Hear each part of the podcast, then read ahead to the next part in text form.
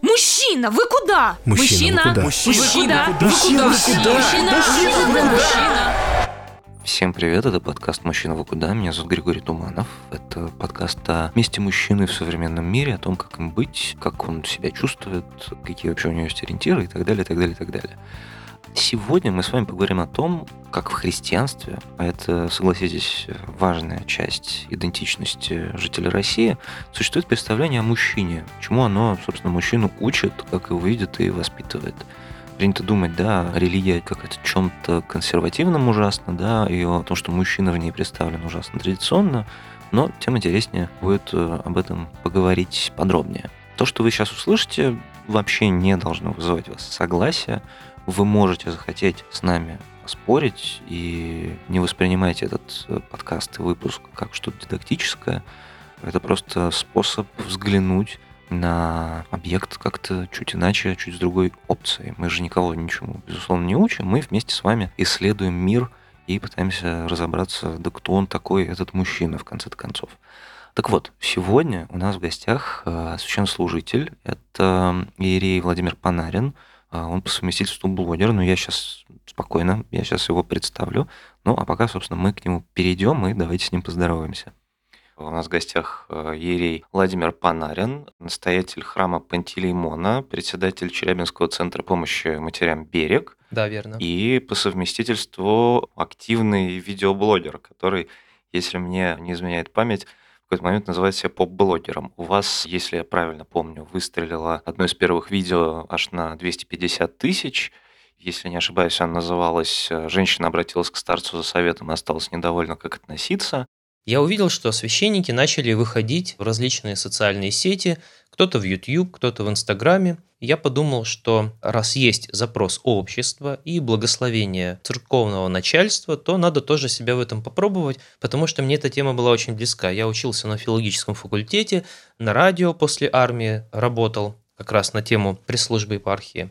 И начал записывать видео. Каждую неделю я учился верстать с нуля, то есть все это познавал, смотрел ролики. И у меня в течение двух месяцев ничего не получалось. То есть запишу видео, выложу, там очень мало просмотров. И я помню, как я, привыкший всегда обращаться к Богу за помощью, начал молиться, Господи, сделай меня хорошим блогером. И где-то э, на восьмое-девятое видео, накануне крещения Господня, записал и сверстал видео, по-моему, 10 мифов о крещенской воде. И, что называется, на утро проснулся знаменитым. Было 250 тысяч просмотров, потом еще больше, и 5 тысяч подписчиков за один день. То есть для меня это был, конечно, успех, потому что за предыдущие два месяца я набрал всего лишь 80 подписчиков. Потом уже начал себя пробовать в различных других жанрах, которые приемлемы для священника. И вот очередное видео, которое набрало там более, по-моему, 800 тысяч просмотров, это разбор клипа «Ленинград. Иисус». Вы упомянули армию, вы упомянули филфак. Расскажите немножко о своем происхождении, воспитании, возможно, и о том, как вы, собственно, пришли к церкви. У меня родители э, творческие люди. Папа занимается художественным мастерством. Это резьба по дереву, картины, учит, преподает студентов. Мама занимается шитьем, золотной вышивкой. Они всегда к Богу, к церкви относились просто, то есть в храм нас не водили. И э, как э, большинство людей говорят, у меня Бог в душе, у нас с ним такие простые отношения. Но у нас очень было много различных книг, пластинок, в том числе и на библейские сюжеты. И вот в какой-то определенный момент, э, мне было лет, наверное, 16, я начал искать смысл жизни. То есть в чем же смысл? Есть ли что-то за гранью этой жизни? Я открыл для себя, что у нас есть бессмертная душа, что есть Бог, что есть вечность, что можно душу свою спасти.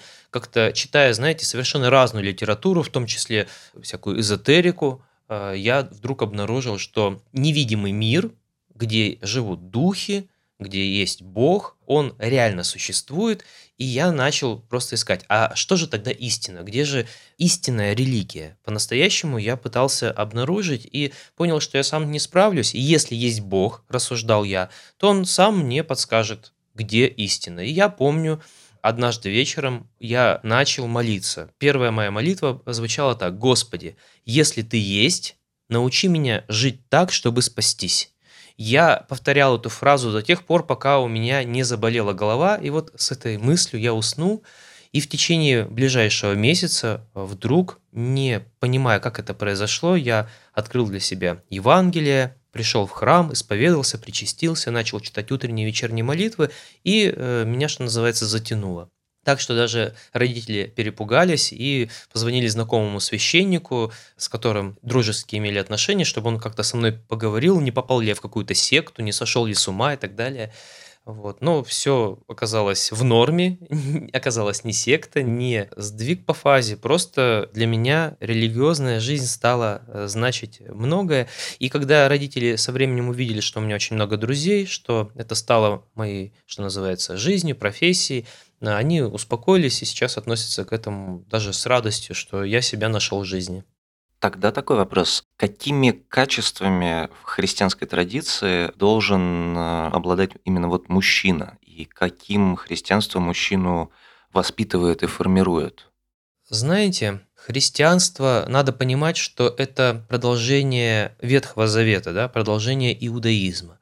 То есть когда-то э, Господь различными событиями воспитывал себе народ, еврейский народ, в котором должен был родиться Спаситель и из которого уже должна дальше была пойти благая весть о спасении души, бессмертии и Царстве Божьем. И вот, если мы посмотрим э, на еврейский народ, они никогда не были воинами, то есть никогда э, не были такими, как спартанцами, однако же Господь частенько им давал победу и в них воспитывал различные такие качества, как мужество, бесстрашие, вера в Бога и так далее. И христианство, все лучшее, что тогда было достигнуто, оно в себя вобрало и продолжило развивать. Когда человек готов за свою идею умереть, это вдохновляет, люди понимают, он верит в бессмертие души, он верит в то, что невидимое так же реально, как видимое, поэтому здесь нужно разобраться, и э, люди этой темой начинали интересоваться, крестились, Поэтому э, мы можем в христианстве, э, конечно же, все лучшие качества, которые человек в себе воспитывает, можем увидеть. То есть мужество, милосердие. Если мы говорим вот про мужские качества, надо также понимать, что в христианстве женщины получили, по сути, равные права с мужчинами по сравнению с языческим миром, по сравнению с Ветхим Заветом. Как раз вот то, за что сейчас феминистки выступают – христианина отличают такие качества, как мужество. Мужество и бесстрашие, как у мужчин, так и у женщин.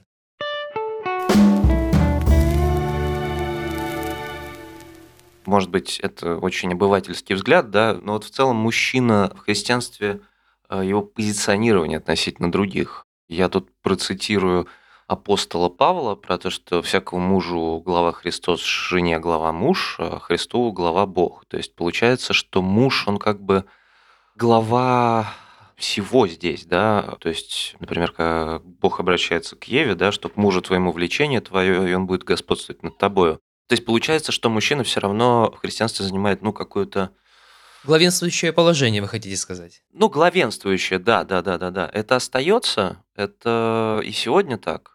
Давайте немножко поговорим на богословскую тему. Я сейчас э, буду рассуждать ну, в той мере, в которой э, сам этот понимаю вопрос. То есть можно считать э, мое рассуждение как частным богословским мнением. Ну, чтобы никто меня не обвинил ни в какой ереси, я так говорю. Вот смотрите, мужчина – Бог Отец, мы говорим. Бог Сын, Бог Дух Святой. Поэтому можно сказать, что Бог – это мужчина. Но с другой стороны, Бог имеет качество рождать потому что отец родил сына. Выходит, что у Бога есть качество рождать, и обратите внимание, в этом мире подобное рождает подобное. Если мы говорим, что Господь творил мир, отражая свои качества, и в воде мы можем увидеть некое качество Бога, и в огне, и в воздухе, и в зверях, когда зверь рождает себе подобное существо, это как раз отражение качества Бога, способность рождать. И мы видим, что мужчины в нашем мире особо качества-то такого не имеют. Может быть, какие-нибудь морские коньки только. А остальные все животные, они рождают именно женщины. Теперь давайте обратимся к тому моменту, когда Господь сотворил Адама и Еву. Сначала был сотворен Адам, а уже из ребра, если мы обратим внимание на перевод, то там ребро означает некая часть, сторона, то есть мы не знаем на самом деле, было ли это вот это ребро, которое мы можем потрогать вся сбоку, или же вот некая часть в человеке была, она была взята, и из нее уже была э, создана женщина. И вот, на мой взгляд, Господь сочетает в себе качества мужчины и женщины, как некогда до сотворения Евы Адам в себе сочетал качества и мужчины, и женщины, но в Господе, как мы его называем, Отец, Сын, главенствуют качества мужские.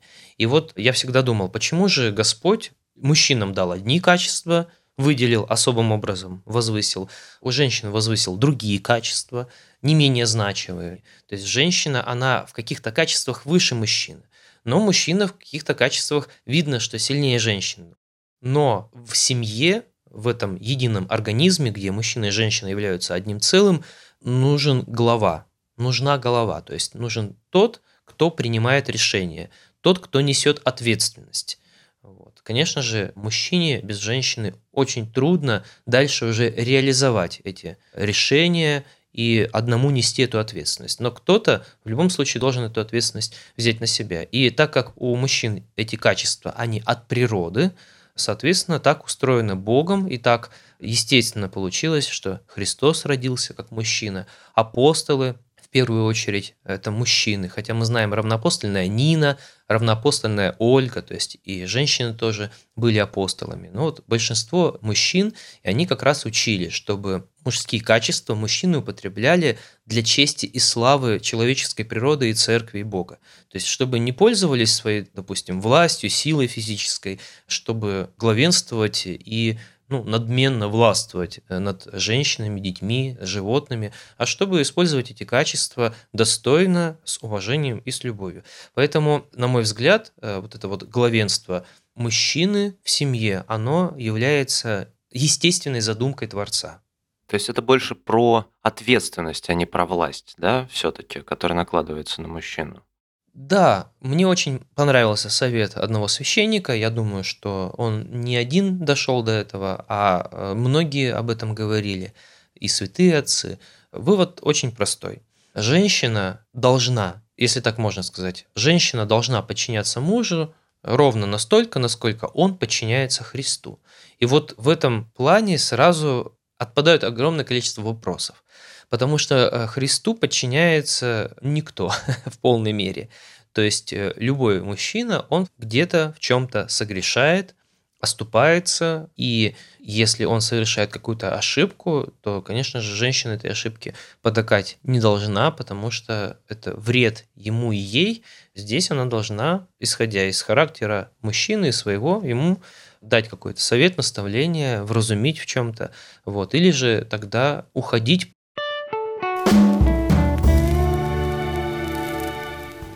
А вот э, сегодняшний мир, он, в принципе же, диктует, ну, точнее, не диктует, а предлагает нам э, немножко другой образ мужчины. Мужчине как-то сегодня больше разрешено сомневаться в его предназначении. То есть сегодня мужчине говорят, что ты не обязательно должен быть очень сильным, ты не обязательно должен быть главой семьи. Ты можешь посвятить себе там столько времени, сколько ты хочешь. Ты можешь не скрывать свои чувства, ты можешь не пытаться быть сильным или быть сильным как-то иначе. Скорее, да, скорее этот образ э, мужчины сегодня не такой, как сказать, наверное, не такой однозначный. Он вдруг становится очень многомерным. Давайте поговорим про рынок. Для меня было открытием, что рынок, ну, представим себе, что это некое живое существо, рынок. Так вот, рынку совершенно не нужна семья. Получается, рынку не нужна забота, многодетность э, и прочее, прочее. Я сейчас объясню свою позицию.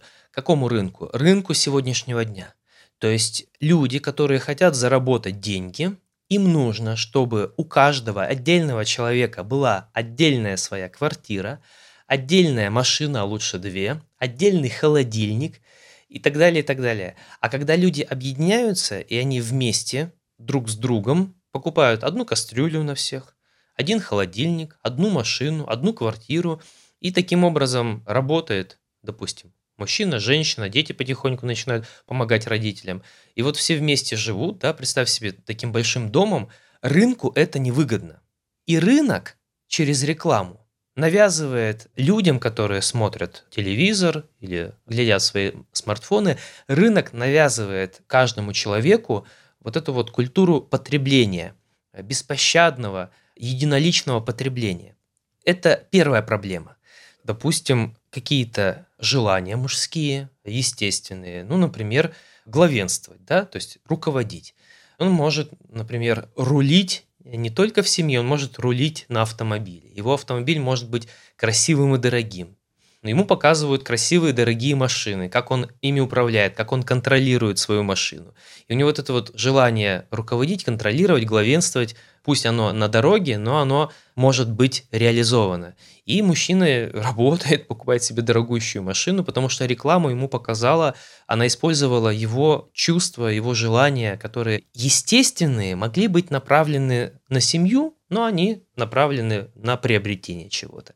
И вот если мы посмотрим рекламы, то мы видим, что сейчас людей воспитывает в какой-то мере рекламная индустрия. Это очень горько и обидно, но это естественно, потому что рынок не может создавать семейные ценности. У рынка, у людей, которые продают, у них э, главная цель продать и заработать.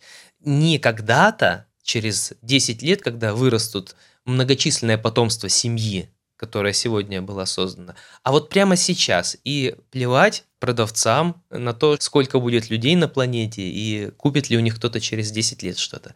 Вот выходит, что, как сказать, кто заказывает музыку, да, кто судьи, то есть кто воспитывает современных мужчин, кто воспитывает современных женщин. Воспитывает не только родители, не только общество, но еще и рекламная индустрия. Но давайте приведу другой пример. Тоже для меня было открытием. Мне так риторически задали вопрос, а почему у нас вот э, такие мужчины, почему у нас такие женщины? Имеется в виду, почему у нас женщины в России где-то такие мужественные, уверенные, ну, настоящие бойцы, да, а мужчины иногда попадаются, ну, такие слабые, скромные, они не могут принять решение, взять ответственность на себя. Ну, такое встречается, конечно, в любом мужчине можно обнаружить и труса, и человека неуверенного. Качества э, есть в любом человеке как хорошие, так и плохие. Но э, где же вот эти войны, имеется в виду богатыри, рыцари, вот это все, доблесть, где она? И мне объяснили так. 70 лет назад, когда произошла революция, когда пришла советская власть, что делали с такими людьми? Самых смелых мужчин расстреливали, отправляли в ссылки, а затем они еще были убиты на войне Второй мировой. И выходит, что на протяжении последних 70 лет у нас в России мужчин воспитывали женщины. Без, получается, примера сильных, смелых, храбрых, мужественных, способных сказать, допустим, нет строю политическому, если он угнетает э, права человека и так далее. Людей, которые могли бороться за счастье своей страны, их уничтожали вот во время революции и потом еще на протяжении какого-то времени. То есть всех, кто верил в Бога, всех, кто были кулаки, да, кто много зарабатывал, кто там заводы открывал, это же все уничтожалось. И вот получается, что сейчас мужчины вынуждены воспитывать себя сами, читая жития святых, обращаясь к Богу с молитвой, смотря какие-то фильмы, которые отображают лучшие качества – мужчин. То есть э, у нас, к сожалению, прервалась вот эта вот связь. У нас нет больше Александров Невских, нет больше у нас доблестных воинов, богатырей, илей, муромцев нет у нас. Они были расстреляны, в ссылки отправлены, уничтожены и добиты на войне. Вы сказали, что мужчины сегодня да, гораздо чаще что-то не хотят, пытаются отчасти увильнуть от своей роли и так далее – Почему это, кстати, происходит? То есть, получается, сегодня мужчина как-то больше предоставлен сам себе, как-то у него больше возможностей на себе зациклиться? Знаете, ну давайте вот э, поговорим, мы какие-то затронули хорошие качества мужчины, давайте поговорим и о плохих качествах. Мне, конечно, за некоторых мужчин обидно бывает. Вот в чем дело. Мы с вами действительно являемся обществом потребления. Мы действительно хотим жить хорошо что называется, чтобы у нас все было, и нам за это ничего не было. И поэтому, конечно же, каждый человек стремится быть максимально независимым в финансовом плане и, может быть, даже в каких-то ответственностях. То есть, чтобы мне ни за что не отвечать. То есть, некое такое стремление человека, который является потребителем. Но как только возникает семья, да, два человека друг с другом вместе создают ячейку общества, то взаимная ответственность, она начинает, ну, диффузия распространяться, и мужчина уже отвечает за здоровье детей, за жизнь детей и так далее. И вот это, на мой взгляд, взрослый мужчина, э, на мой взгляд, это мужчина достойный. Но некоторые ведут себя как дети – Например, девушка забеременела, он от нее убегает, он ее бросает, он ей дает денег на аборт. Он не хочет нести ответственность, он трусит и боится. Мне кажется, что это детское поведение. Так именно повел себя Адам и Ева. Вспомните, давайте я вам расскажу эту историю. В чем грех-то Адама был? Господь готов был его простить. То есть Господь, если хотите, допустил Адаму пасть. Это свободная воля, она как раз является одним из качеств Бога, свободная воля. Господь захотел, чтобы человек был как Бог, а значит, нужно дать ему свободную волю. И вот она, свободная воля, может быть употреблена во зло. Ну, как ребенку, допустим, дать в руки ножик, он может себе какие-то фрукты отрезать, а может палец порезать. То есть совершить ошибку. И вот Адам, имея свободную волю, эту ошибку совершил. Он когда-нибудь ее в любом случае совершил. Господь это знал, потому что дал свободную волю. И вот Господь спрашивает Адама, «Адам, не ел ли ты плода, который я запретил есть?» И посмотрите, э, как ведет себя Адам. Адам трусит, пугается, как ребенок, и начинает все сваливать на Еву и на Бога, потому что он говорит, Ева, которую ты мне дал, она мне дала, и я ел. То есть виноват получается Ева, Бог, ну вот уж точно не Адам, который, между прочим, был как раз поставлен здесь ответственным за эту заповедь. Ему Бог сказал, Евы еще не было, когда Бог дал заповедь не есть. Он дал заповедь именно Адаму, и он отвечал за соблюдение этой заповеди. Ева, не зная, как ответить, смотрит по сторонам. Знаете, такой закон Челдини. Челдини, ну, такой психолог, он психологию человека изучал. И вот Челдини пишет, когда человек не знает, как поступить, он начинает смотреть по сторонам на других людей.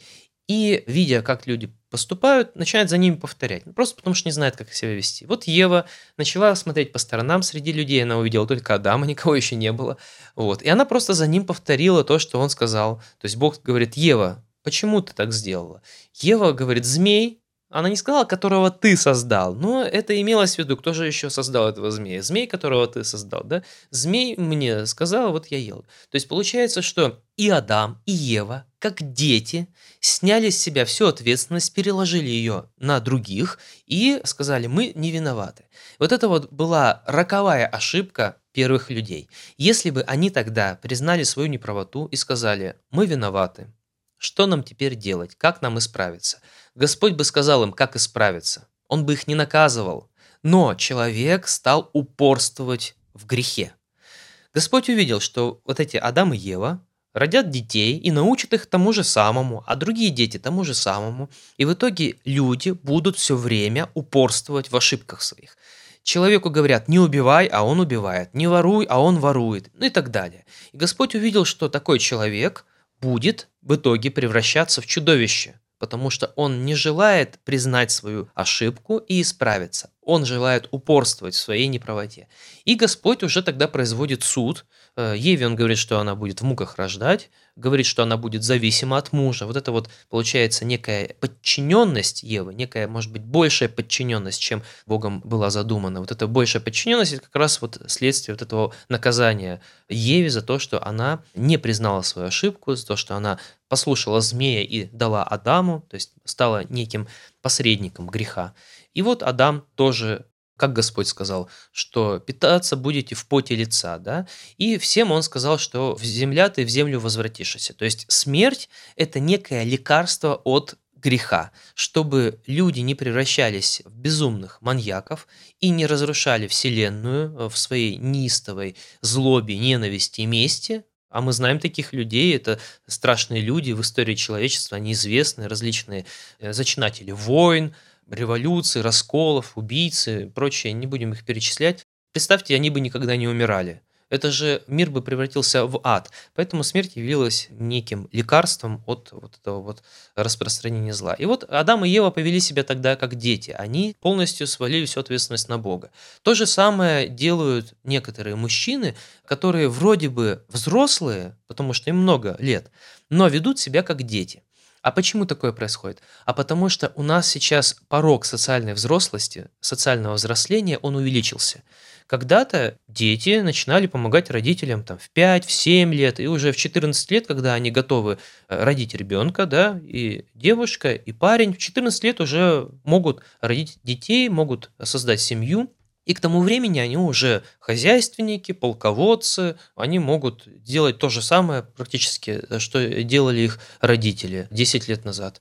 Но в наше время мужчина вроде и женщина в 14 лет уже мужчина и женщина физиологически, а вот э, в голове и в сердце у них еще ребенок живет. Потому что они еще не закончили учебное заведение, да, СУЗ, ВУЗ, они еще не нашли работу, не служили в армии, э, девушка там, не знаю, себя еще в чем-то тоже не нашла. То есть они себя ищут как творческие личности, они ищут себе достойного там мужа, жену.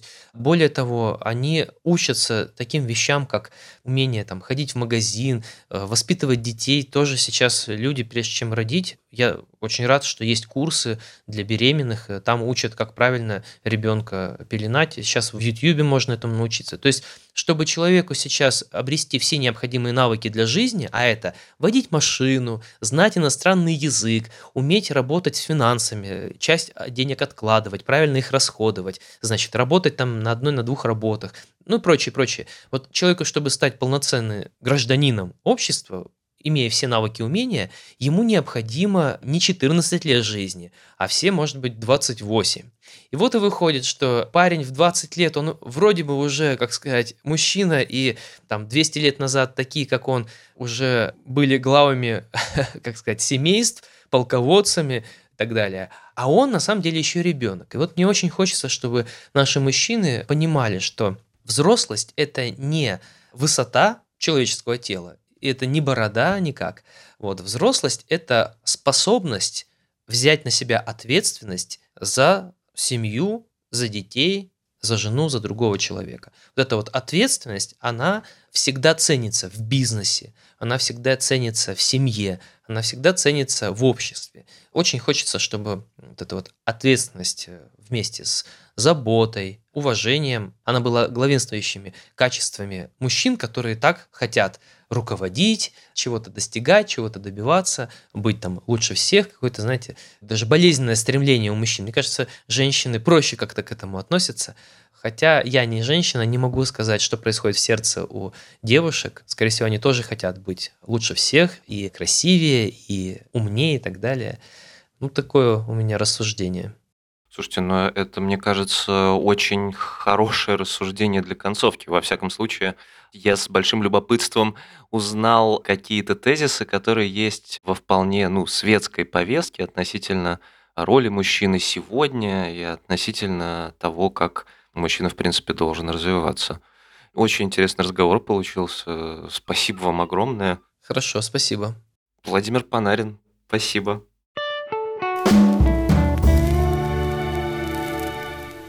Ну что ж, вот такой подкаст у нас э, сегодня вышел. Надеюсь, это было интересно. Поговорили о том, как работает э, представление о мужчине в христианской традиции. Успели поговорить, ну, прям, мне кажется, об одной тысячной доле того, что есть на самом деле, но зато, кажется, смогли получить хоть и не самое обширное, но представление о мужчине в христианстве. Мне кажется, тут есть над чем поразмыслить. Говорили в том числе о том, почему даже священнослужители умудряются задумываться о рыночной экономике, культуре потребления – а также о том, как будто бы противостоит современности традиционные взгляды на жизнь и гендерную специфику. Кажется, даже если вы не совсем согласились, впрочем, как, кстати, и я, то общая картина, во всяком случае, стала чуть яснее. Я напомню, что у нас, помимо всего прочего, я сейчас к этому перейду, есть же еще плейлист. В этом сезоне мы просим наших гостей ставить музыку, плейлист собирается в iTunes и в Яндекс Музыке. Так вот, Владимир попросил уже после эфира поставить вам песню под названием Twist in My Sobriety. Наверняка вы ее слышали. Когда услышите первые аккорды, поймете, о чем она. Что ж, Это был подкаст «Мужчина, вы куда?». Меня по-прежнему зовут Григорий Туманов. Напомню, что слушать нас можно на всех-всех-всех платформах, которые вы только можете себе представить. Оставляйте, пожалуйста, комментарии, делитесь с друзьями этим подкастом, везде о нем рассказывайте. Подписывайтесь на наш канал «Мужчина, вы куда?». Если еще не, пишите в наш чат, мне в личку, куда угодно. Ну и если вдруг вы захотите, то подписывайтесь на мою рассылку «Субботний Туманов». Она доступна в двух версиях в качестве подкаста. Он выходит в нашем телеграм-канале «Мужчина, вы куда?» по субботам. И, собственно, в текстовой версии тоже в субботу вам придет соответствующее письмо. Что ж, кажется, со всеми необходимыми официальными высказываниями покончено. И я же желаю вам хорошего дня. Спасибо, что с нами были. Пока.